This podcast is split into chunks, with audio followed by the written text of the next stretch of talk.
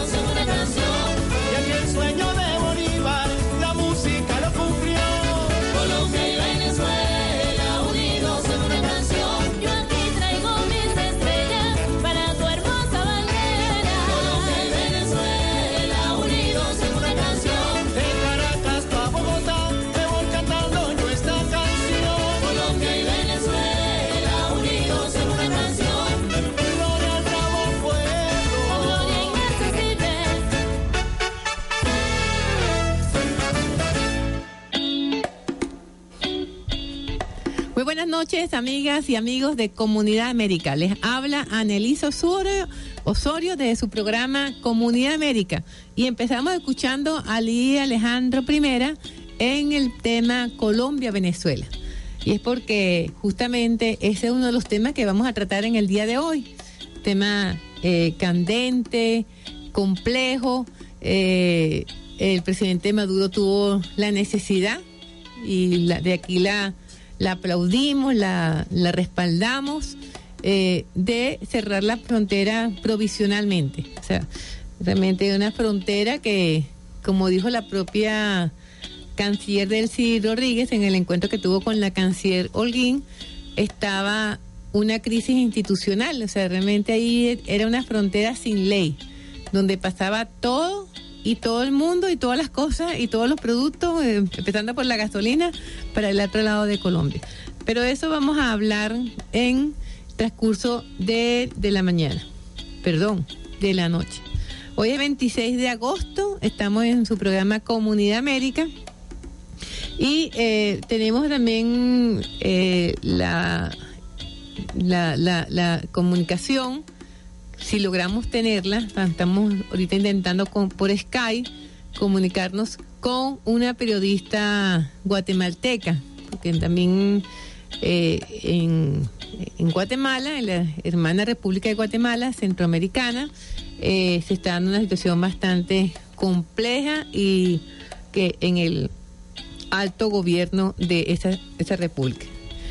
Eh, mientras tanto, seguimos comentando, bueno, decía que hay muchos temas para conversar en el, en el día de hoy, en la noche de hoy, terminó el encuentro entre la canciller colombiana María, María Ángel Holguín y la nuestra canciller Delcy Rodríguez. Eh, fue una reunión bastante larga. Eh, comentaron ellas cuando dieron la rueda de prensa que la reunión comenzó a las 11 de la mañana y la rueda de prensa fue alrededor de las 7 de la noche de aquí de Venezuela. De manera que fueron algo así como 6 o 7 horas de reunión. Eh, temas interesantes los vamos a ir desglosando en el transcurso del programa Comunidad América. Debo saludar, como todos los días que nos acompañan los técnicos en los controles, Román Delgado y Jorman Roca, que está con nosotros todos los, todos los miércoles. Nuestra productora es Leticia Marinoni y en la conducción del programa Daimi Peña y la presenta el Radio del Sur, Desiree Santos Amaral. Están ustedes escuchando Comunidad América por la Radio del Sur. También eh, vamos a tener hoy eh, algunos comentarios y algunas informaciones porque vamos a escuchar de voz la entrevista, eh, la, perdón, no es la entrevista, la declaración o partes de la declaración tanto de la canciller colombiana como de la canciller eh, venezolana, donde justamente se llegaron a, eh, avanzar y, y uno de los temas que los dos con- coincidieron fue que es necesario reconstruir una nueva, una nueva eh, eh, frontera, una frontera de paz, una frontera de relaciones productivas, una, una frontera eh, saludable, porque efectivamente por nuestra frontera, bueno, se van, eh, se habla de 36 gandolas de gasolina diarias. Cada gandola carga 30 mil litros de gasolina. Multipliquemos 36 por 30 mil, eso da alrededor de un millón de litros de gasolina. Esto es lo que se va para Cúcuta, o mejor dicho, lo que se iba para Cúcuta diariamente. Imagínense lo que esto significa para nosotros en bolívares o en dólares que dejamos de exportar y de vender, porque estos se fugan. Y lo más terrible es que justamente incluso en el, en el tiempo de Uribe se hizo unas normativas del lado de Colombia que todo lo que llegaba de Colombia, de perdón, de Venezuela a Colombia, al pasar la frontera era colombiano. O sea, eso no era, era, era legal. Entonces, esa es la, la, la cultura que se fue creando, donde miles de productos se, se van diariamente, no solamente de gasolina, sino también estamos hablando de, de alimentación, de harina de maíz, de champú, de, de, de jabón, de muchas de las cosas que a veces tenemos escasez, bueno, eso se conseguía en Colombia. De manera que, eh, además de, para este flujo, ese corte de frontera, en este momento ha producido realmente una, una eh, sensación de paz en, en, en los seis municipios del Táchira que están bajo régimen excepcional y también eh, en el estado de colombiano. Allá hay algunas incomodidades, pero bueno, este el gobierno colombiano tiene la obligación de tomar las medidas para que el pueblo que vive en Cúcuta o en, los- o en la frontera con Venezuela tenga acceso al combustible. Porque es que se, acostumbraron a que la gasolina que, que usaban era la venezolana, prácticamente regalada. Bueno, entonces, además de eso, tenemos eh, cantidades de productos, como decía anterior, que se, que se van diariamente o que se iban diariamente y que hoy en día, además, eh, se está luchando no solamente contra el contrabando, sino también contra el paramilitarismo y contra el narcotráfico. O sea que son fueron tres los puntos que tocaron las cancilleres, porque efe- efectivamente el paramilitarismo, que bueno, que ya eh, Venezuela incluso ha solicitado un, un listado de los de los paramilitari- paramilitares que se han desmovilizado, eh, pero para para tener claros lo- los, los, los hechos, pero tenemos tenemos este la esta situación también del narcotráfico porque recordemos que Venezuela no es un productor de, de drogas. Los productores de, de drogas son es en Colombia. Entonces las drogas nos las traen para acá y nos producen también un problema serio social económico y y, y, y- y incluso de salud. Tenemos ya en línea tenemos ya en línea a la eh, compañera periodista guatemalteca Jessica Osorio. La estamos, nos estamos comunicando con ella por Skype y eh, eh, vamos a hablar con ella sobre la situación guatemalteca. Muy buenas noches, Jessica. ¿Cómo estás? Bien, gracias, mucho gusto. Es un placer estar con ustedes esta tarde noche. Saludos desde Guatemala. Excelente, te, oí- te oímos claro y nítido. Fíjate, estamos conociendo aquí en Venezuela eh, la crisis por la que está pasando el gobierno guatemalteco. Eh, la renuncia de, la, de su vicepresidenta. eh, es más, la vicepresidenta entendemos que ella está incluso detenida, tiene una detención preventiva. El presidente eh, también se le ha pedido la renuncia, él no quiere renunciar, tampoco el Congreso se pone de acuerdo para, para quitarle la inmunidad. Co- coméntanos cuál es la situación y cuáles son las consecuencias, además, muy cerca de unas próximas elecciones, creo que 15 días para unas elecciones generales en Guatemala. Sí, las elecciones están programadas eh, para el 6 de septiembre y Guatemala está viviendo hoy una de las peores crisis institucionales desde 1993, cuando se dio el, el auto- el autogolpe por parte del expresidente Jorge Serrano Elías. En este contexto, déjame contarte que efectivamente la vicepres- ex vicepresidenta Roxana Valdetti fue ligada hoy a prisión preventiva, está acusada por parte de la Comisión Internacional contra la Impunidad en Guatemala y el Ministerio Público, en este caso la Fiscalía General, de liderar una estructura que se dedicó en los últimos años a la defraudación aduanera. Incluso la CICIG y el MP, el Ministerio Público, ligaron en este proceso al presidente Otto Pérez Molina, pero él en su calidad de mandatario de la nación goza de antejuicio estamos tan cerca de las elecciones, en este momento el pueblo sale a las calles y clama por la renuncia del presidente. Estas gestas, esas protestas también se dieron a raíz del escándalo de la línea, eh, el caso de la línea se llama este caso de defraudación, que inició en abril. la línea es como, esto es como el nombre de la mafia, ¿verdad?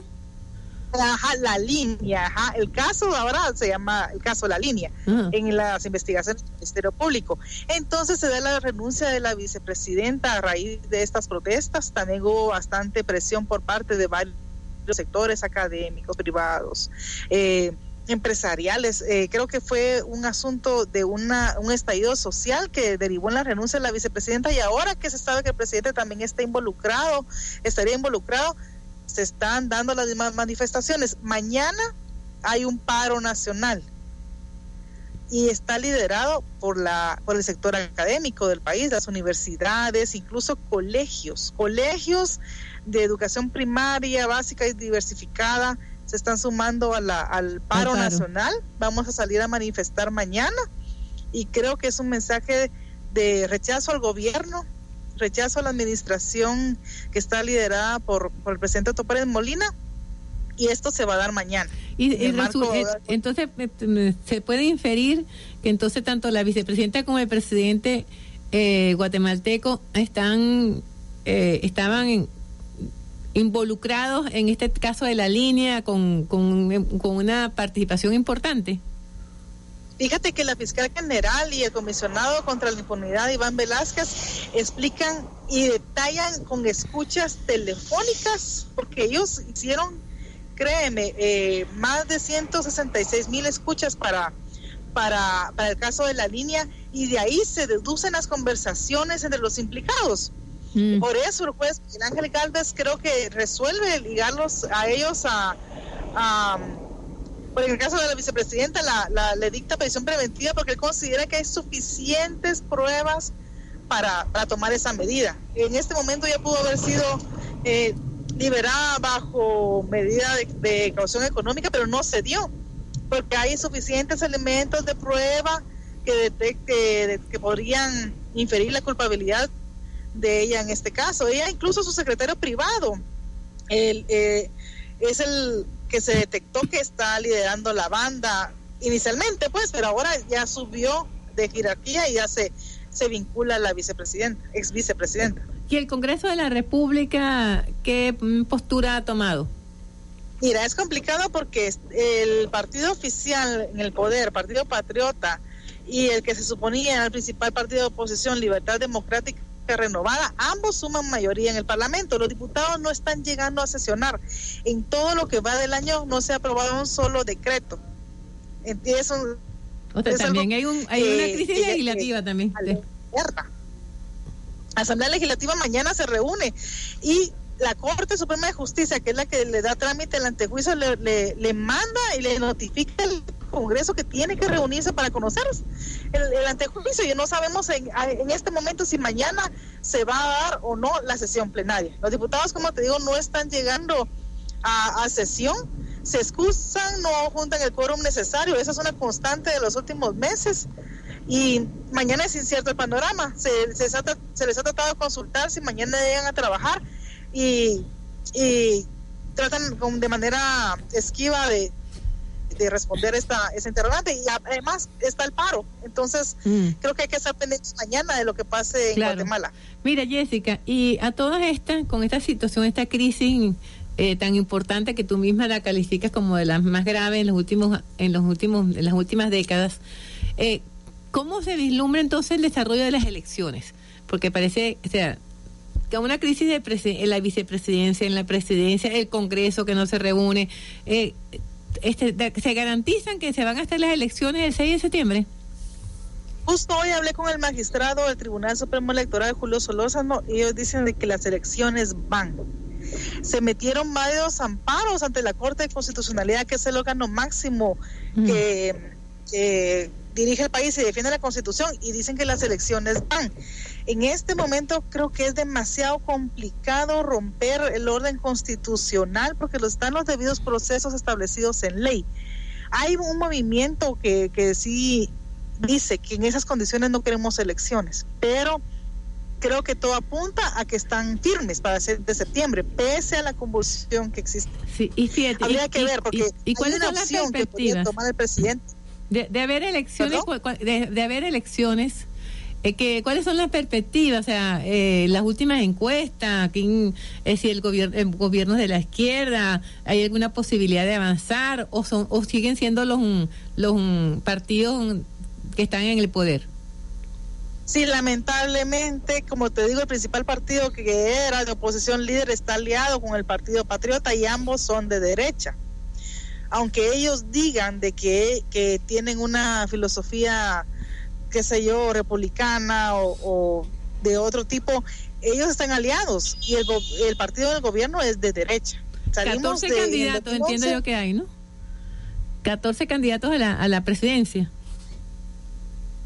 Sí, pero fíjate que las encuestas están liberadas por este partido que está aliado con el Partido Patriota, Libertad Democrática Renovada, Mm. le sigue el frente de Convergencia Nacional con un partido, con un político que acaba de salir sor- eh, sorpresivamente porque él no figuraba en las encuestas, pero no sé si se acierta. Y el otro partido que es el de los socialdemócratas en tercer lugar, el de Sandra Torres, que ella fue esposa del expresidente Álvaro Colón Exacto. pero no sabemos a ciencia cierta porque las últimas mediciones lo ubican en un tercer lugar es, y con el 10%, 10.5% de aprobación, por lo tanto no la están ubicando en un lugar preferencial. Claro, este, lo que lo que ocurre es que está, situación, está ocurriendo una situación absolutamente sobrevenida y, eh, y, pudiera pasar cualquier cosa en, en, en unas elecciones, ¿no? O sea, realmente pareciera difícil, digo yo, que, que, el partido que apoya al presidente, que está siendo casi juzgado por corrupción, y porque está implicado en este, en este tipo de sobornos y de cobra de, de, de soborno, de, de, ese tipo de cosas, eh, pueda ser apoyado, ¿no? O sea, realmente debe ser un golpe para, para, para la política guatemalteca de una manera fuerte que puede realmente voltearle la tortilla a lo que se creían en el poder, ¿no? Efectivamente, fíjate que eh, hay muchas dudas respecto a las encuestas porque eh, la ley electoral, la que rige el tema de comicios generales en Guatemala, fue reformada en el 2004. Las siguientes elecciones después de esta reforma fueron en el, 2000 en el 2007 y el voto rural fue contundente para que ganara la socialdemocracia. Ahora, después, no sé, qué ganó la extrema derecha, pero los últimos gobiernos de Guatemala han sido así. Nos vamos, probamos con un proyecto, probamos con el que es completamente opuesto y así nos hemos venido desde el 85. Ya. Creo que este panorama es muy incierto en este momento, pero sí he de decirte que el partido que está liderando las encuestas, que es un 26.9 aproximadamente de, de aprobación por parte de la población. ¿Cuál es la, población votante? el Partido ¿Cuán- la población votante a qué número llega?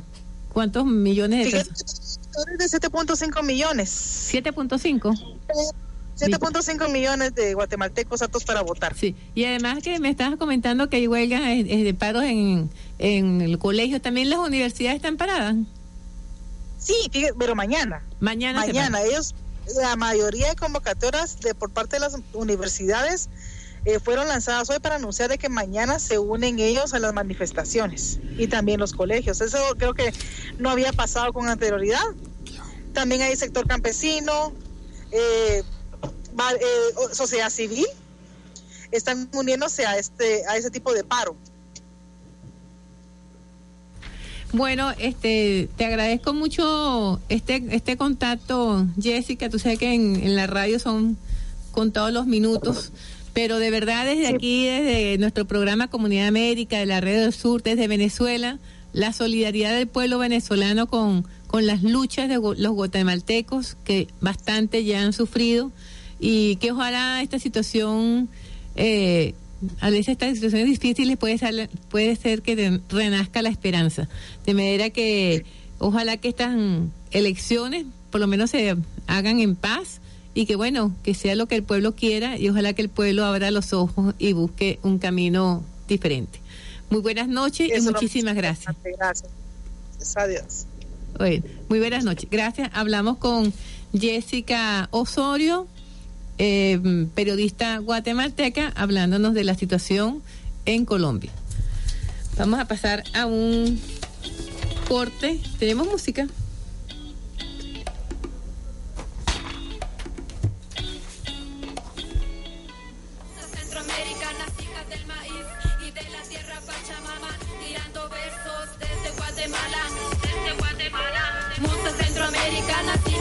Maíz, musas centroamericanas, hijas del maíz y de la tierra Pachamama, tirando versos desde Guatemala, desde Guatemala. Musas centroamericanas, hijas del maíz, soy la musa que encanto difusa, la intrusa que se apoderó de tu sistema auditivo, la que endulza, impulsa sin pausa, curar todo aquel corazón malherido, pues ilusa, traslusa y confusa es la vida de todo ser vivo. Y yo he nacido para llenarte de inspiración, yo escribo para identificarme y de sur a norte, cada nota en el viaje anoté y noté que boté buenas vibras, pues de mi aura nadie se libra, conquisté la constelación, cada partícula y en cada fibra. Soy un enigma que nadie podrá descifrar, misteriosa que todos quieren siempre escuchar. Soy la luz en medio de toda esta oscuridad y esta melodía que te llena de tranquilidad. Musas centroamericanas, hijas del maíz y de la tierra Pachamama, tirando versos desde Guatemala, desde Guatemala. Musas centroamericanas, hijas del maíz, musas centroamericanas, hijas del maíz y de la tierra Pachamama, tirando versos desde Guatemala, desde Guatemala. Musas centroamericanas, hijas del maíz. Yo soy la musa, la que te hace suspirar. Mi lírica es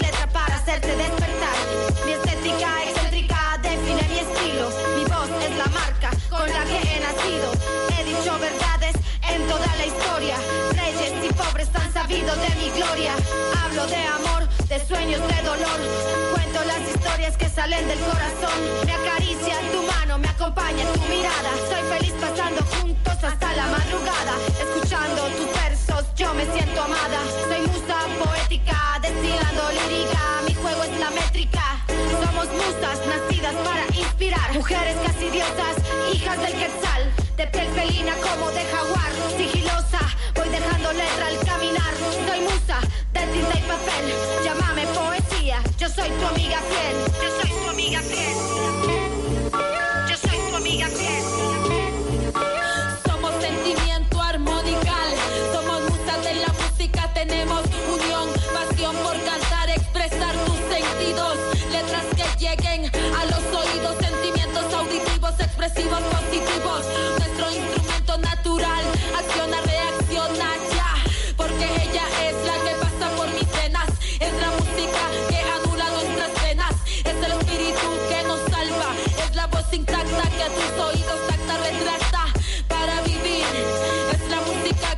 Ayuda a sentir. Musas centroamericanas, hijas del maíz y de la tierra Pachamama, tirando versos desde Guatemala.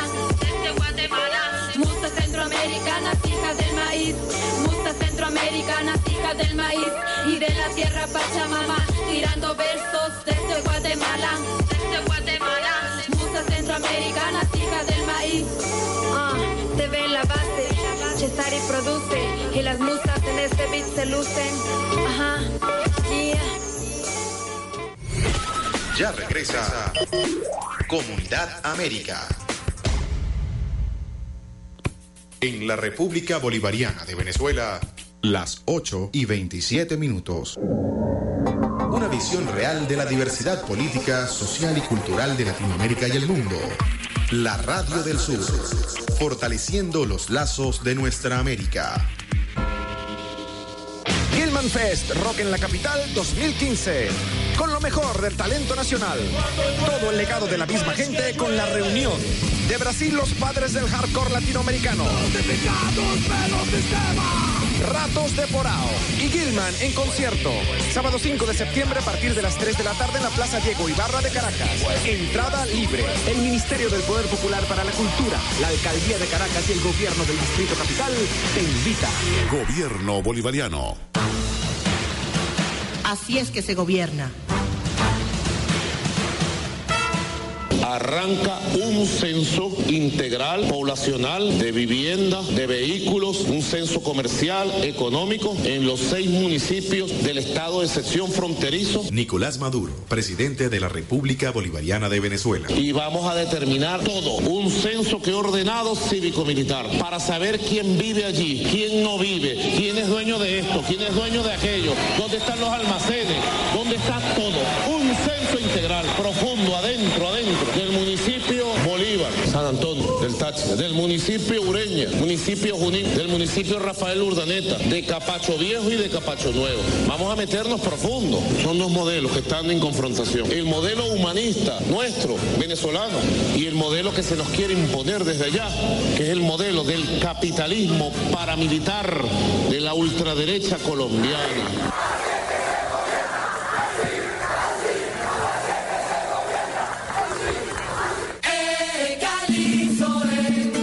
Esta es nuestra música venezolana. Listen to me, people of the world. Aquí en el Callao suena el calipso. Esa que nos identifica, que forma parte de nuestra cultura, de nuestras raíces. Venezuela, sentimiento y folclore. Un espacio que difunde nuestra amplia variedad de ritmos. De ritmos. Amundo Barquisimeto. Y un Barquisimeto. Venezuela, sentimiento y folclor. Conducido por Jackson Ruiz. Por Jackson Ruiz. De lunes a viernes, de 5 a 6 de la mañana, Hora de Venezuela. un recorrido por nuestra música. Solo por la Radio del Sur. Paramilitares, una amenaza a la paz. Gracias a la activación de la inteligencia popular se logró capturar en Rubio, Estado Táchira, a Wilmer Alexis Tarazona, presunto participante en la emboscada realizada contra funcionarios de la Fuerza Armada Nacional Bolivariana el pasado 19 de agosto, que dejó como saldo tres militares y un civil herido. Así lo informó el titular del Ministerio del Poder Popular de Relaciones Interiores, Justicia y Paz. Queremos informar al país la captura de el ciudadano Wilmer Alexis Tarazona, conocido con el alias del soldado, en las inmediaciones de la población de Rubio. Mayor General Gustavo Enrique González López, Ministro de Interior, Justicia y Paz. Una de las personas investigadas, indiciadas en participar en la cobarde emboscada contra los compañeros de la Fuerza Armada Nacional Bolivariana, los recientes sucesos de el 19 de agosto en San Antonio del Táchira. Tal como lo dijo nuestro comandante en jefe, no toleraremos actos criminales ni paramilitares en nuestro territorio. Paramilitares, una amenaza a la paz. La Radio del Sur les invita a escuchar el microinformativo La Patria Grande es Noticia, con las informaciones más resaltantes a nivel latinoamericano y mundial. Viernes a las 9 de la noche y los sábados a las 6 de la mañana. La Patria Grande es Noticia, por la Radio del Sur. Uribe Paramilitar.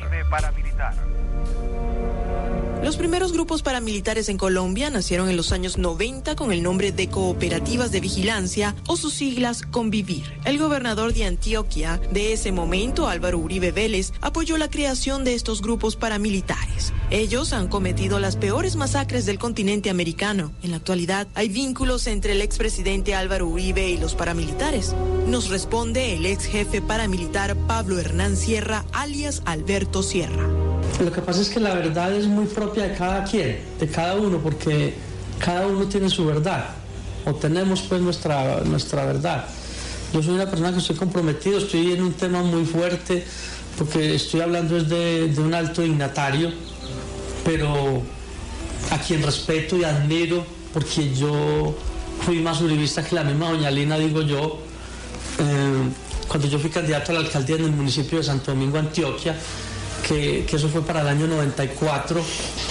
Yo hacía parte de, de, del unionismo, el Partido Conservador, eh, que su jefe máximo era el doctor Luis Alfredo Ramos.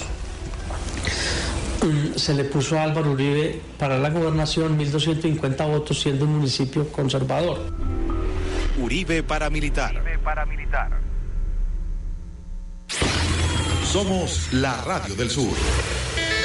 Guarenas Guatire, 107.1 FM.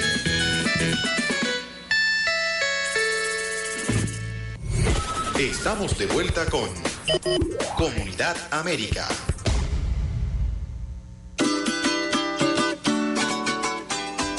Titiritan, titiritan, estrella, luna y lucero. Asimismo titiritan por el frío los cubireños, todo el que llega a Cubiro está cerquita del cielo. Titiritan, titiritan, estrella, luna y lucero. Asimismo titiritan por el frío los cubireños, todo el que llega a Cubiro está cerquita del cielo. Huele a durazno, a dulce y a Catalina, a masijo de Anadina, a Medrillito en Jalea pueblo bonito donde el viento se recrea, cantándole una canción a mi gente cubireña que vive, que lucha y sueña y que trabaja con amor. Huele a durazno, a dulce y a Catalina, a masico de Anadina, a Membrillito y Jalea. Pueblo bonito donde el viento se recrea, cantándole una canción a mi gente cubireña que vive, que lucha y sueña que trabaja con amor.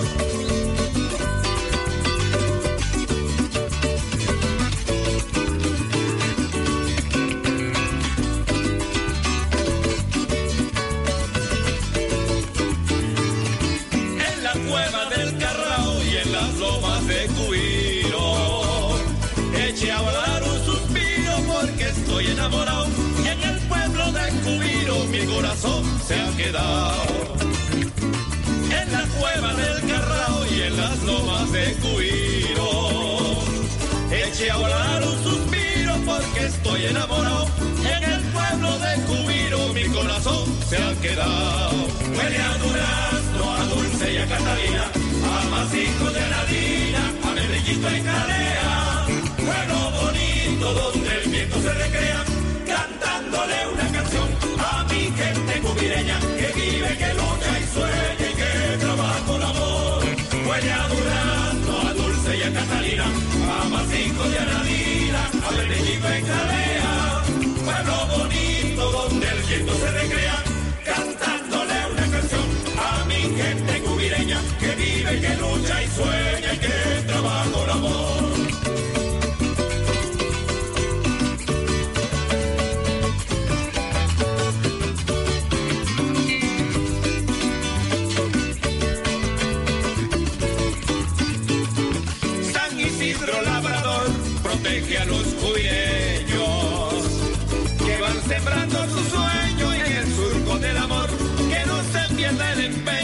fe del agricultor.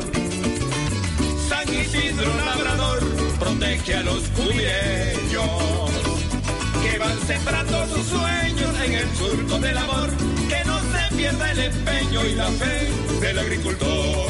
Huele a Durazno, a Dulce y a Catalina, a Masico de Aladina, a Belichico en Jalea, pueblo bonito donde el viento se recrea,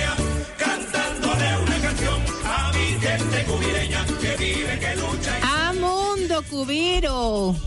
Este oímos a Caraota, Ñema y Tejá en mi gente cubireña. Cubiro es un pueblo hermoso, bello, bello, bello. Que pueda viajar por ahí, se lo recomiendo. Lo que dicen las colinas, eso me parece como una pintura. Son bellísimas. Bueno, eh, empezamos esta segunda parte metiéndonos adentro contra la guerra económica, que ahora, esta guerra económica, parte de esta guerra económica, los, los, mm, las razones, la raíz de la guerra económica es buena parte del contrabando de, para Colombia de millones de productos y de kilogramos de todo lo que usted se puede imaginar, desde champú, toallas sanitarias, papel toalé, harina de maíz, harina de trigo, caraota, todo se iba para Colombia. Y la gasolina, no se diga, 36 gandolas diarias pasaban por la frontera de manera ilegal. Usted dirá, bueno, ¿y cómo pasaban? Bueno, ahí es donde se tiene que poner orden. Por eso es que el presidente Maduro tomó una medida difícil, drástica, dura, pero que realmente tuvo el que guáramo de tomarla. Y de aquí felicitamos al presidente Maduro por tomar una medida, porque la única manera de poner en blanco y negro el tema de las fronteras, bueno, es cerrándola. Cerrándola y veis lo que ha pasado. Ya no hay colas en, en San Antonio, ya no hay colas en los pueblos del Táchira. Hay tranquilidad, hay paz. Se ha reducido la criminalidad en el estado Táchira. O sea, eh, se ve que entonces que el remedio está haciendo efecto. Y hoy eh, vamos a escuchar entonces la, esta rueda de prensa que dieron las cancilleres, la canciller Delcy Rodríguez por Venezuela y la canciller María Ángela Holguín por Colombia. Y vamos a tener un primer sonido de la canciller Delcy Rodríguez. Hemos, si se quiere, dado el primer paso hacia la búsqueda de una ruta que nos permita construir una nueva frontera. Como ustedes bien saben, el presidente Nicolás Maduro se ha visto obligado a tomar medidas transitorias, como es el cierre temporal de la frontera. Igualmente ha decretado un estado de sección en algunos municipios fronterizos de Venezuela en razón del desborde institucional producto de la comisión de delitos violentos en la frontera. En ese sentido, hemos estado hablando los distintos aspectos del narcotráfico. Ustedes bien saben, pues, que en la República Hermana de Colombia hay producción importante de drogas y, bueno, los países vecinos nos vemos afectados por el tránsito de las mismas. Igualmente, hemos solicitado a las autoridades pertinentes el listado de los paramilitares desmovilizados para que podamos estrechar la labor conjunta, la cooperación judicial, la cooperación policial. En ese sentido, muy pronto habrá reunión de las autoridades de defensa binacionalmente para establecer un plan de seguridad. Sí, justamente parte de los problemas que, que se están atacando, eh, este tema de la seguridad, porque eh, hemos visto como en Venezuela se han venido presentando últimamente unos casos de, de asesinatos que no tienen nada que ver con la cultura venezolana, de descuartizar, de desmembrar a los cuerpos. Eso es una, una eso es un, algo que nos viene de fuera. Y eso que nos viene de fuera es el paramilitarismo. Lamentablemente, hace muchísimos años ya Colombia se, se crearon las autodefensas en, en, su tiempo, en el tiempo de Uribe, Y muchas de esas autodefensas se convirtieron en paramilitares. Y eh, paramilitares que, bueno, se dedicaban a eso, al tráfico de drogas, al tráfico de personas, al contrabando y a, a producir también incluso eh, terror en las comunidades para controlarlas. De manera que este es un primer paso, como dice la, la, la canciller, para hacer una nueva frontera. Una frontera de paz, una frontera permeable, permeable, pero que sea organizada, ordenada y que sea controlada por ambos países. O sea que tiene que haber una voluntad de ambos países. Vamos a seguir oyendo a la canciller del Rodríguez. no de menos gravedad, una situación que ha afectado tremendamente no solamente al pueblo de Venezuela, sino a los más de 5 millones de connacionales colombianos que habitan como una familia con nosotros en Venezuela. Y nos estamos refiriendo al comercio ilícito, al contrabando de extracción de combustible y, bueno, de otro tipo de productos como alimentos y otros productos de otra naturaleza. A esto se suma igualmente el ataque a la moneda nacional, al Bolívar, y hemos informado a las autoridades de la República de Colombia instrumentos jurídicos que han sido identificados por nuestros equipos técnicos que permiten el ataque a la moneda y que facilitan y favorecen el contrabando hacia Colombia de productos venezolanos. Bueno, imagínense que ya se estaban llevando los billetes. ¿Por qué se, empezaron a escasear los billetes de 100? Porque estaban pasando por millones de bolívares en billetes de 100, porque compraban el billete, porque el papel moneda tiene mucho valor, vale más de lo que de lo que nominalmente dice el billete, más de 100 bolívares. Este billete cuesta más. Ese papel es muy costoso. Y usa este bille- billete para falsificar otro, otro tipo de monedas. De manera que eh, el, se, se, se, se incautaron bolsas de, con miles de billetes de 100 bolívares. De manera que este, eso también es uno de los temas que, que también llevó a esta medida y por supuesto el tema de la gasolina. Hemos, sin duda alguna, tenido como hermanos un diálogo muy franco y siempre inspirado en la cooperación, la amistad que debe animar a nuestros pueblos. Escuchamos por allí y nos da como cierta gracia, para no decir que es trágico, cuando escuchamos voces pidiendo la salida de Colombia a la UNASUR, un mecanismo extraordinario y novedoso y propio de nuestros pueblos, de integración, de cooperación, de amistad y de unión.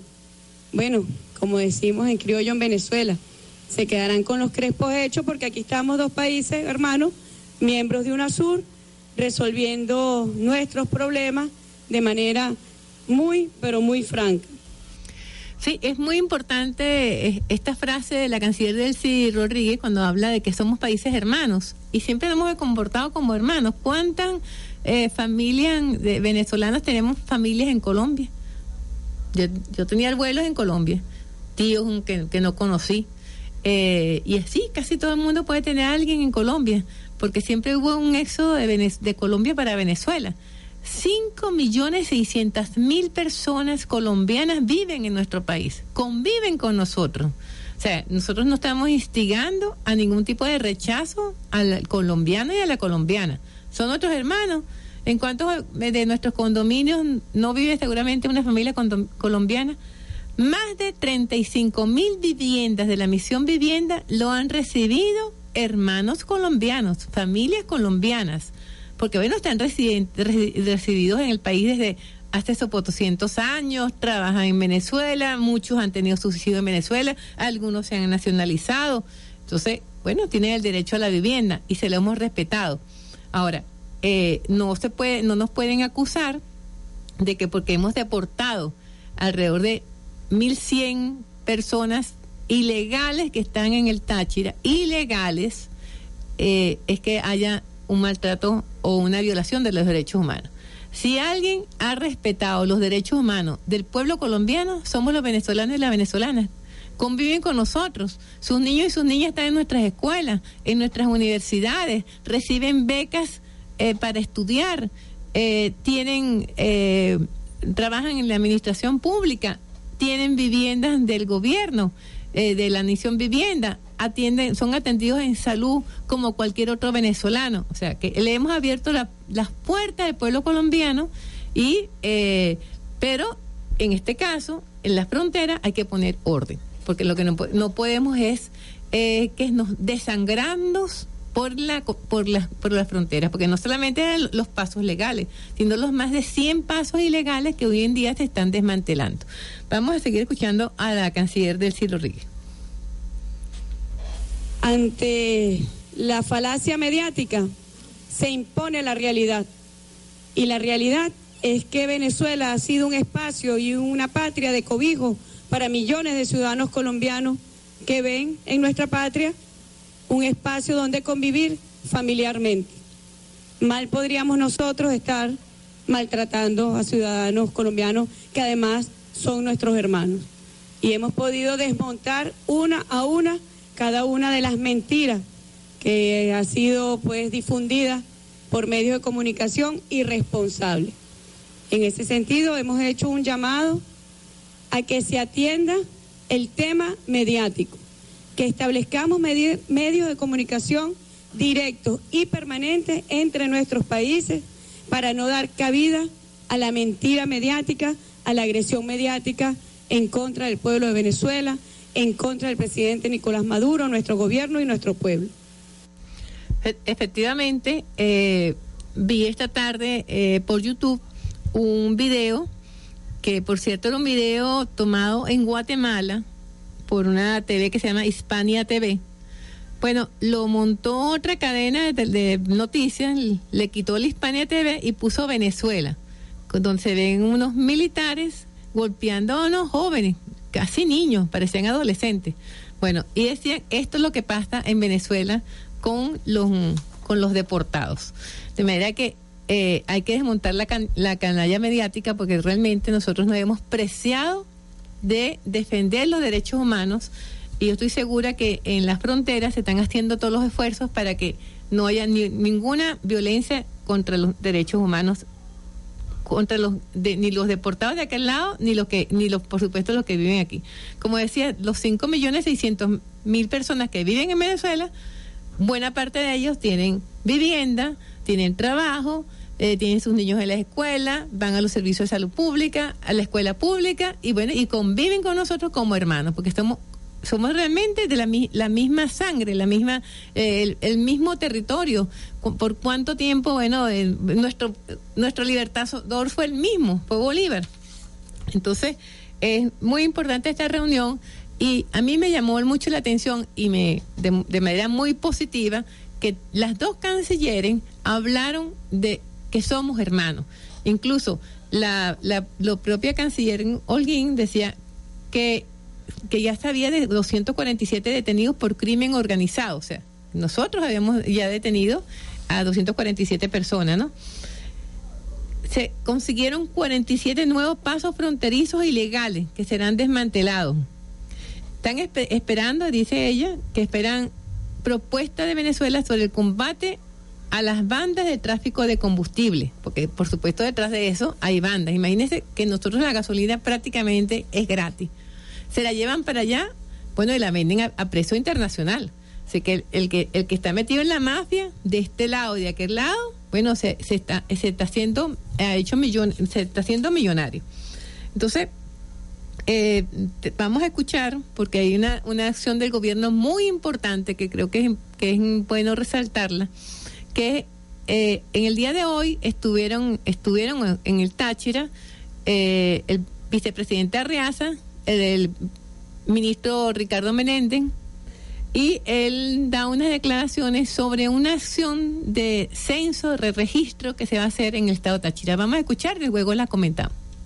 En el caso fronterizo. El primero de los temas es un inventario absolutamente de todos absolutamente los factores que se encuentran específicamente en la zona. Esta es la primera vez que va a ocurrir en Venezuela un censo, un registro simultáneo, tanto desde el punto de vista de lo que era antiguamente el censo agrícola, de lo que es el censo económico y adicionalmente lo que es el censo de hogares y vivienda, de población y vivienda. Es la primera vez en toda la historia de nuestro país que eso va a ocurrir. Adicionalmente, estamos procurando buscando dar un salto. Ya no se trata solamente de la configuración de la visión de censo, sino que adicionalmente vamos a un registro. Un registro significa que tiene datos individuales, que tiene datos particulares de cada uno de los actores desde el punto de vista de la actividad productiva y la de actividad social y que por supuesto, como usted ha dicho y autorizó al presidente de la República a tener condición de interoperabilidad. Cuando cualquier persona vaya a un registro eh, mercantil, un registro eh, desde el punto de vista de notariar un documento, bueno, esa información va a ser actualizada. Por ejemplo, si cambia la propiedad de esta fábrica, inmediatamente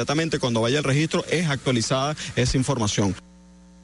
Excelente, porque se trata justamente de hacer una, un, como es un multicenso, o sea, que, que los censos de agrícola, el centro de población, se van a integrar en un solo censo y además un registro por persona, que un conocer, bueno, qué estudia la gente, dónde va el colegio, dónde trabaja, eh, dónde se atiende, es el tipo de vivienda, el tipo de servicios que tiene. Entonces, por supuesto, se va a abarcar a toda la población que va a hacer de estudio en el estado de Táchira, tanto venezolanos como, como colombianos que, que vivan que vivan con, nosotros en el estado Táchira.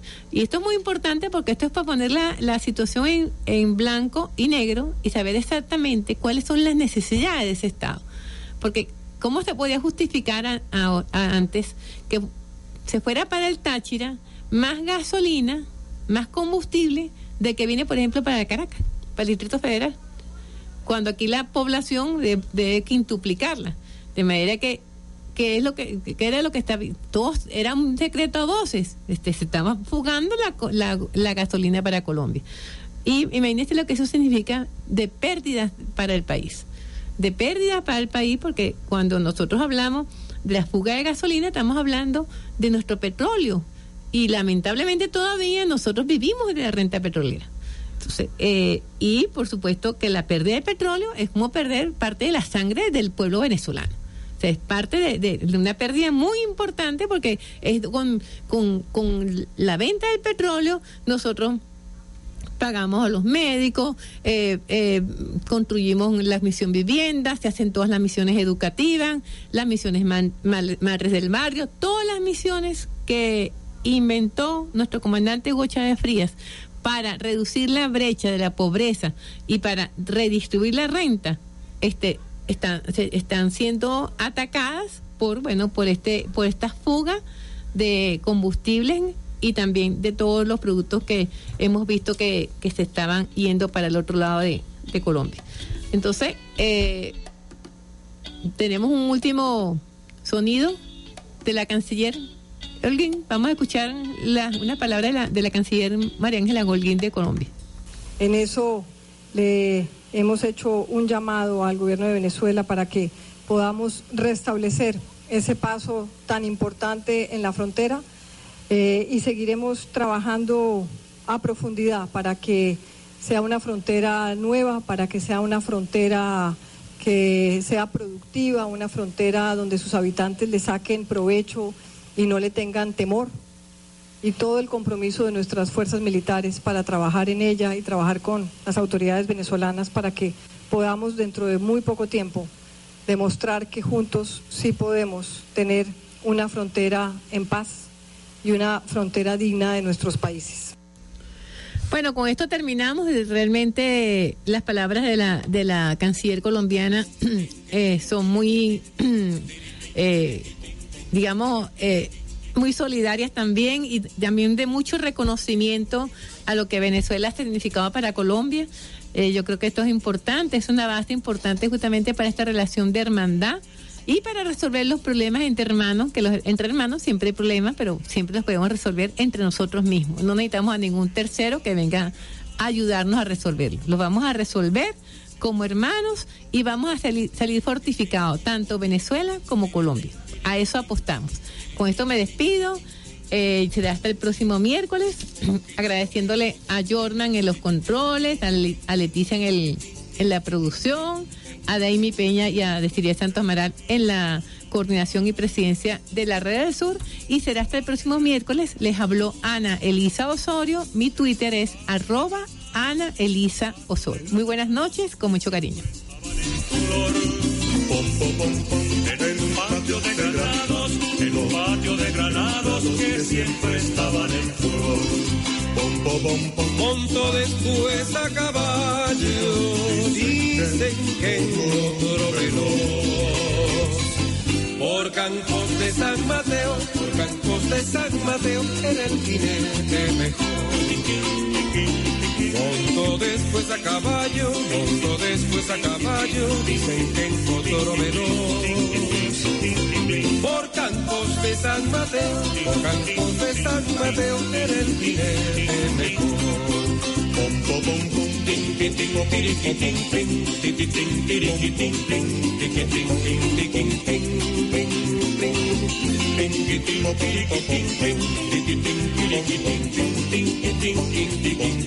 Pero un día se hizo grande el que fue niño Simón y a caballo sigue andando y a caballo sigue andando sin fatiga el soñador pom, pom, pom, pom. y a caballo sigue andando y a caballo sigue andando sin fatiga el soñador La Radio del Sur presentó Comunidad América, donde todas y todos son importantes.